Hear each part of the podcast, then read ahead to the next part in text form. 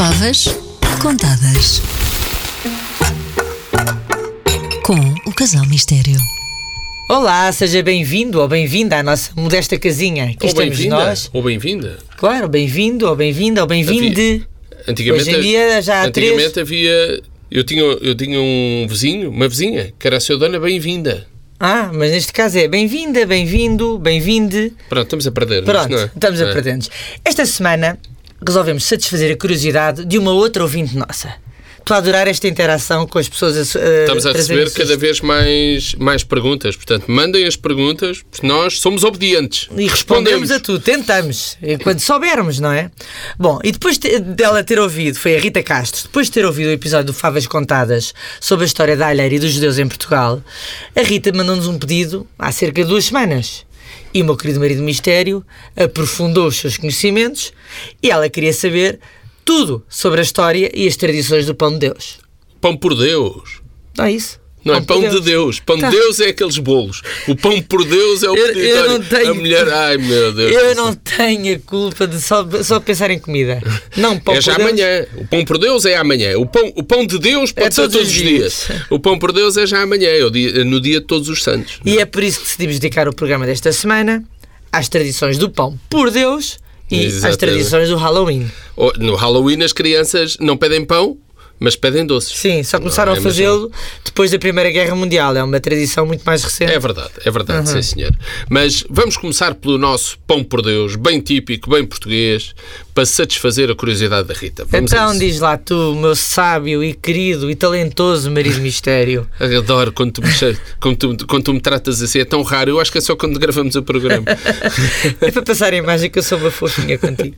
Bom, então vamos lá saber. Também vem de um ritual pagão, como é costume? Sim, a associação entre esta época do ano e os mortos tem milhares de anos. Uhum. E existe tanto na Europa como na América, portanto não é um exclusivo nosso. Sim, hoje em dia no México ainda se celebra o Dia dos Mortos. Lembras-te daquele filme muito giro da, Da Disney? Pixar e da Disney? O Coco, não é? Coco, era tão giro Muito filme. giro, muito Que é a história de um miúdo que vai, vai para o, para o é, uma mundo das, dos mortos. é uma das tradições mais antigas no México. É, é uma tradição azteca Uhum. Tem mais de 3 mil anos e vem da crença de que as portas do céu são abertas nesta altura do ano.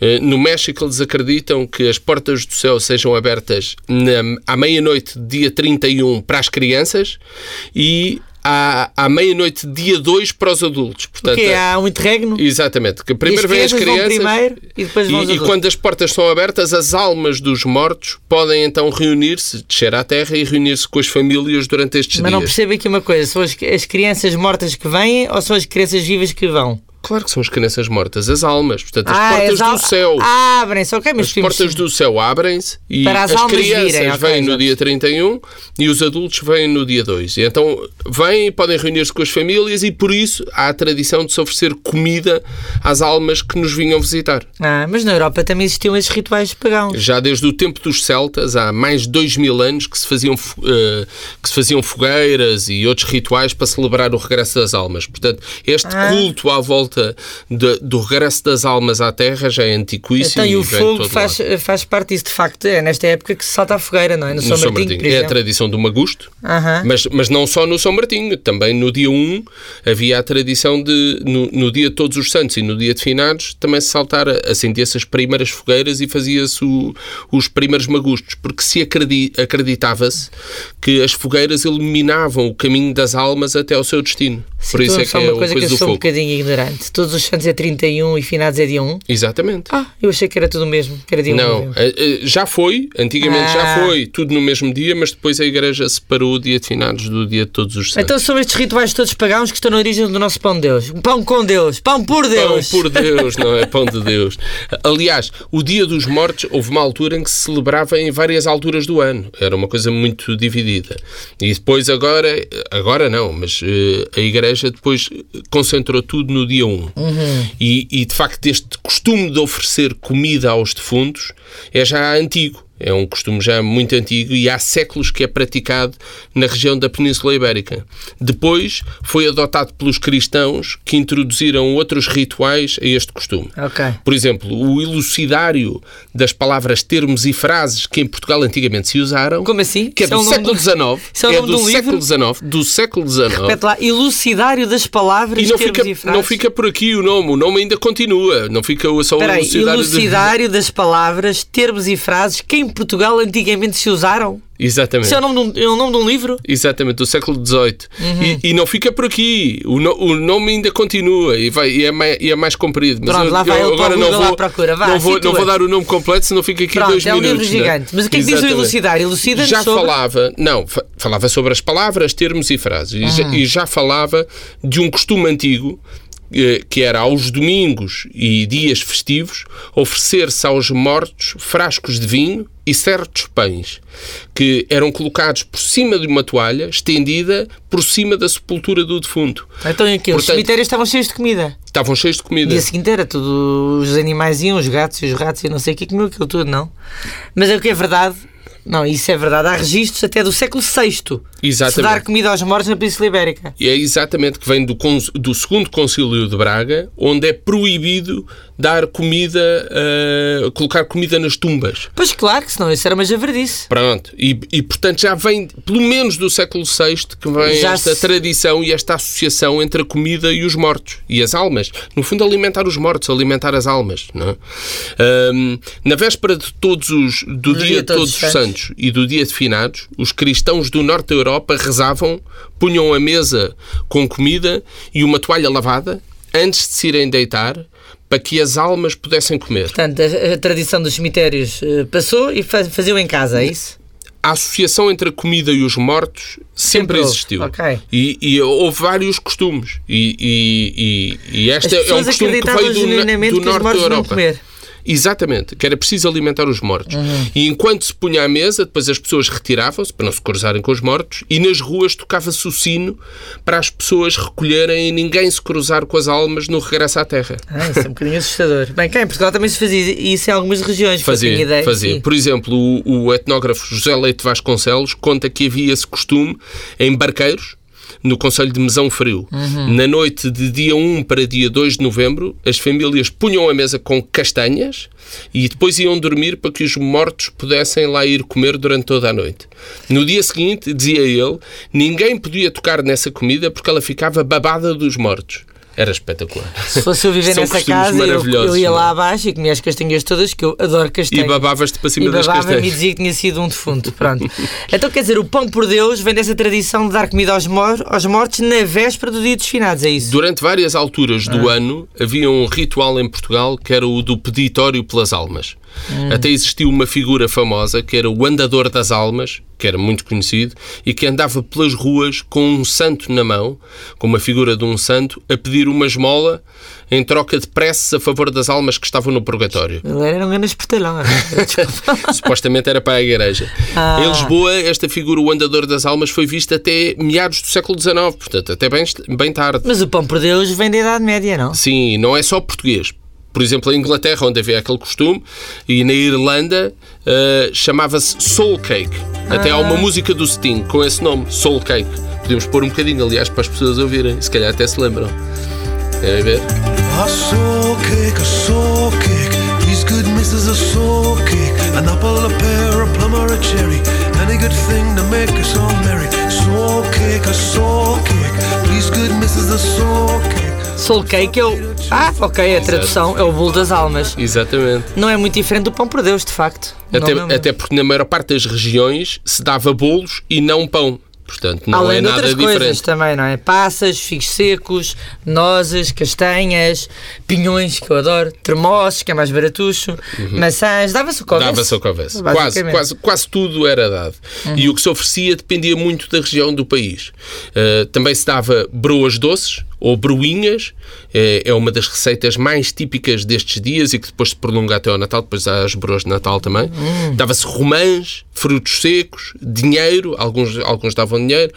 Eh, A Maria de Lourdes Modesto, no livro Festas e Comeres do Povo Português, fala de várias receitas típicas para oferecer no dia do Pão por Deus, às crianças que vinham pedir à porta. Desde as broas aos bolinhos, merendinhas e até os bolos dormidos, que era Bolos uma coisa dormidos? muito típica. Eram bolos com drunfos? Era para dar sono? O que é que são bolos dormidos? Tu é que precisavas de dormir, que estás um bocadinho. Estou um bocadinho distraída, peço desculpa, É. mas já estou situada. continua. Não, eram bolos típicos de Porto Alegre, que eram feitos de véspera e ficavam abafados ao canto da lareira a dormir até ao dia seguinte. Por isso é que se chamava bolos Ah, a dormidos. família da minha mãe, que era de Lamego, por sinal, Hum. falava sempre nos santoros para o dia do pão por Deus. Sabes o que é? Sim, sim, sim, sei. Chamavam-lhes santoros ou santórios. Eh, São uns pães compridos. Hum. Muito bem. Feitos com massa de, de bolo podre, com trigo e ovos, que têm duas saliências nas pontas, como se fossem dois chifres. A tradição era colocá-los debaixo dos travesseiros das crianças, para que os mortos não viessem ter com elas durante a noite e lhes comessem as orelhas. Credo. Isso é uma absolutamente coisa- sinistro. É um bocadinho. é. Isso traumatiza qualquer miúdo. Ainda bem que hoje em dia há a fada dos dentes, que é uma coisa assim um bocadinho mais Sim, é um light, não é? bocadinho mais, é um bocadinho mais É o light. regresso dos mortos-vivos, parece um filme de zombies, não há necessidade, não vale? Estas tradições negras do dia de Todos os Santos e do dia de Finados sobre o regresso das almas dos mortos sempre existiram. E são um bocadinho, um bocadinho de facto pesadas. E existiam por todo o país. Por exemplo, nos Açores, que é um dos poucos sítios onde as crianças ainda pedem o pão por Deus no dia 1 de novembro, a tradição foi-se perdendo um bocadinho. Acreditava-se que o pão da primeira fornada era o pão das almas. Chamavam-lhe o pão das almas. Por isso, punha-se esse pão numa cadeira, à porta de casa, coberto por um pano, para que a primeira pessoa que passasse o levasse para si ou o desse a alguém que precisasse, para alimentar as Giro. almas. Mas vamos lá de volta ao peditório do pão por Deus. Diz que se tornou mais popular depois do terremoto de 1755, não foi? Isso, foi, Sim. foi. O terremoto de Lisboa foi no dia 1, 1 de novembro de 1755, que é o dia de Todos os Santos. Toda a gente decorou essa data nas aulas de história, porque estava, as pessoas estavam todas nas igrejas e nos cemitérios e aquilo foi uma E é, o- é a véspera do dia de finados. Uhum. No ano seguinte, depois da devastação gigante provocada pelo terremoto, no dia 1 de novembro de 1756, Uhum. as ruas encheram-se. Isto é um bocadinho lenda, não está nada. E, te- e- gente a... terão, terão ficado cheias de gente a tocar à porta das famílias que não tinham sofrido tanto, mais nos arredores à volta das zonas afetadas, a pedir Sim. pão por Deus para ajudar as almas dos que tinham morrido e também para, para ajudar ajudar a eles, que deviam estar à rasca de massa. tinham ficado sem nada, Claro. coitados. E a tradição então alastrou-se, não é? E ainda se mantém hoje em algumas zonas. Sim. Sim, é, quer dizer, pelo menos nos Açores Nos Açores, na Ilha Terceira, ainda é, se e mantém. na zona urbana de Cascais, é giro. Sim, e em outras zonas também se mantém. Eh, Especialmente, mas isto é especialmente feito por crianças hoje em dia, como é óbvio. Mas já não repete aqueles versos antigamente. Antigamente aqui havia uns versinhos, não é? Como é que É, eram? os versos eram maravilhosos. Eh, no Norte sempre ouvi falar de um que era Pão por Deus à mangarola, encham-me o saco e eu vou-me embora. Ok, não rima assim muito, mas enfim. Não, mas era, mas é giro.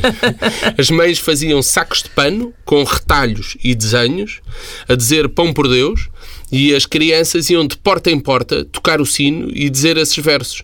Em algumas regiões, como Coimbra, não pediam pão por Deus, pediam bolinhos bolinhós. O que é que é bolinhol? Boli- Bolinhol? Sim, o, o bolinhol, ou bolinhó, é um pão de ló coberto de açúcar que é tradicional de Vizela. E este pedido tinha uma lenga-lenga própria. Vá, diz lá, está doido para dizer, vá. Que era mais gira, esta lenga-lenga. Que era bolinhos e bolinhós para mim e para vós, para dar aos finados que estão mortos e enterrados. À bela, bela cruz. Truz, truz. A senhora que está lá dentro, sentada num banquinho, faz o favor de se levantar para vir dar um tostãozinho? Giro, engraçado. Se as pessoas davam doces, tinham direito a uma resposta. Se, se não davam, tinham direito a outra resposta mais dura. Eu imagino. E qual é que era a resposta simpática? A resposta simpática é: Esta casa cheira a broa, aqui mora gente boa. Esta casa cheira a vinho, aqui mora um santinho. E qual era a resposta desagradável? A resposta desagradável era: Esta casa cheira a alho, aqui mora. Se fosse hoje em dia seria um palavrão, mas não. Ah, Esta casa cheira a Tá alho, doido. aqui mora um espantalho. Esta casa cheira a unto, aqui mora um defunto. Não é? Giro. Mas nada de travessuras, não é como hoje em dia, não é? A vingança era só um verso pouco simpático. Sim, é uma coisa completamente inocente. As travessuras são típicas do Halloween, que nós importámos dos americanos e que os americanos já tinham importado dos ingleses. Sim, no Halloween. Não é nada americano. Agora vou dar aqui um pequeno momento de cultura, não é? Sabes onde é que vem a expressão Halloween? Eh, Vem de All Hallow Eve, que é véspera de todos os santos. Sabias? Sabia. Ai, que pachorra. As crianças E não. mesmo que não soubesse, eu diria sempre que sabia. Não, é verdade. Bom, mas no Halloween as crianças não pedem nem pão nem bolos. Pedem chocolates e repousados porque são bastante mais espertas. Eh, Mais espertas, quer dizer, os bolos, Ah, os bolos que eram feitos no dia de Todos os Santos eram bolos deliciosos, era uma maravilha e é uma pena estar-se a perder Sim, isso. isto estragam mais os dentes, a verdade é essa. É. Mas isto costume é mais recente porque só começou depois da Primeira Guerra Mundial, não foi? Foi. A história é incrível. A Primeira Guerra Mundial é responsável por duas modas que hoje estão completamente disseminadas pela sociedade e que nós já nós temos ideia que, que são antiquíssimas e muito, muito anteriores à, à Primeira Guerra. Não são, são do século XX. Uma delas é os doces e os chocolates de bolso, em Ah, tamanho individual, Sim, sim. que compramos para irmos comendo. Portanto, o chocolate que nós vamos levando. E a outra? E a outra é o ato de fumar cigarros. Os cigarros também. Só o quê? Só durante a Primeira Guerra Mundial é que... Os, os- os cigarros de fumar, o tabaco de fumar, popularizou-se durante a Segunda Guerra Ah, Não, mas Mundial. o de fumar no sentido. uh, Antigamente mascava-se. Não Ah, dos ok. filmes dos cowboys? Os Eu achei que eram aqueles mais industrializados, ou seja, mas enrolava-se. Claro, só depois da industrialização, do, do enrolar, já no início do século XX, Uhum. eh, é que os cigarros começam a popularizar-se. Nesta altura, há duas indústrias que estão em crescimento. A indústria dos chocolates, porque nessa altura nascem grandes marcas como a Mars ou a Hershey, Uhum. e a indústria dos cigarros enrolados, porque finalmente conseguia-se enrolar através de uma máquina, o que era muito mais industrializado e muito mais rápido de produzir. Ah, então quando os Estados Unidos entrou em guerra, em 1917, o exército leva essas duas Leva. novidades. Integra Ok. estas duas novidades na ração dos soldados. Os cigarros também faziam parte da ração dos soldados. Os chocolates eram integrados na ração porque tinham açúcar que lhes dava energia e, e os ajudava a combater. Uhum. E os cigarros ajudavam a relaxar e a passar o tempo interminável nas trincheiras. Então foi assim que nasceram os formatos individuais e do bolso de chocolates e dos dos repousados, etc. E para os soldados também estarem a descansar e a fumar. E poderem levar os, Nas chocolates trincheiras. consigo. E poderem levar os chocolates Não, e os eles cigarros consigo. passavam, eles passavam horas e horas e horas naquelas trincheiras, não é? Era, Portanto, era. eram esperas intermináveis e, e era bom eles terem alguma coisa que os alimentasse. E, E era fácil relaxasse. alimentarem, alimentarem-se com, com, com o chocolate. A composição também começou a, ser- a ter mais cuidados, exatamente por causa dos soldados.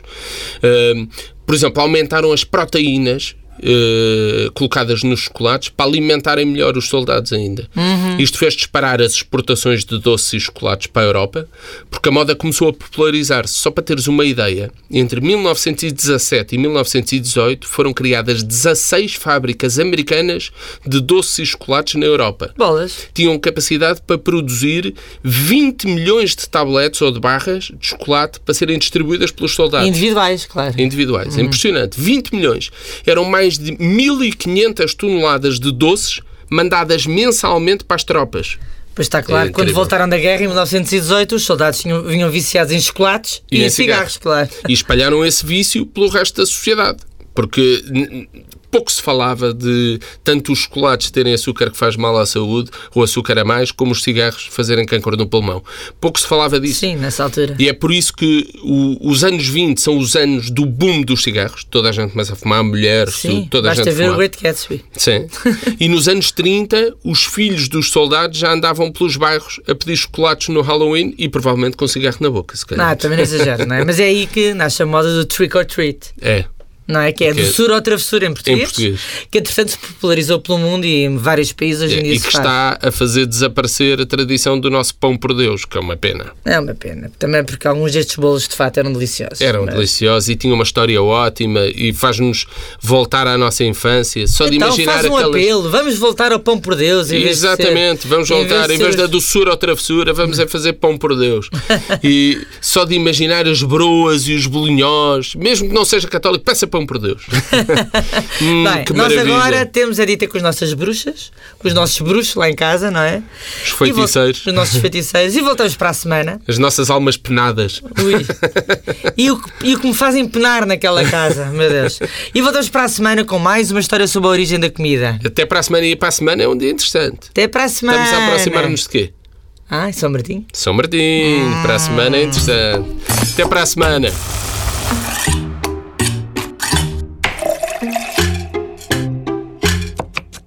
Favas contadas. Com o Casal Mistério.